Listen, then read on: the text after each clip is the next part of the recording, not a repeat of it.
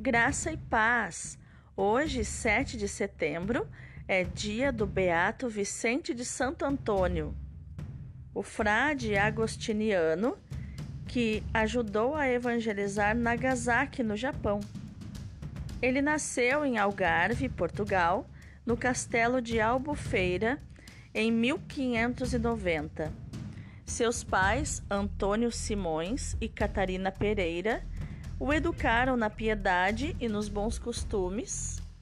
E, quando passou a sua infância, eles o enviaram para Lisboa, onde, depois de ter revelado um talento multiforme e muitas habilidades ao longo da carreira eclesiástica, ele foi ordenado sacerdote aos 27 anos. Quatro anos depois, em 1621, ele já estava no México, onde entrou na Ordem de Santo Agostinho.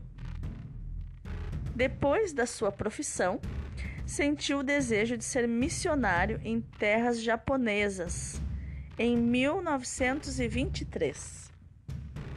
Estando então no Japão, Vicente precisou mudar de traje e de nome, fazendo-se passar por caixeiro ambulante pelas ruas de Nagasaki para poder entrar nas casas, introduzir-se nas famílias, para evangelizar e converter os pagãos e também consolar e encorajar os cristãos perseguidos.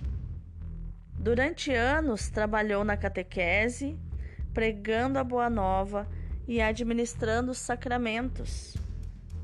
Em 1629, Vicente foi descoberto e preso tentando fazer com que Vicente renegasse a sua fé em Cristo e, lógico, não obtiveram êxito, os seus algozes o submeteram a cinco banhos consecutivos de água fervente, até então ser martirizado pelo fogo na fogueira. Beato Vicente de Santo Antônio, rogai por nós.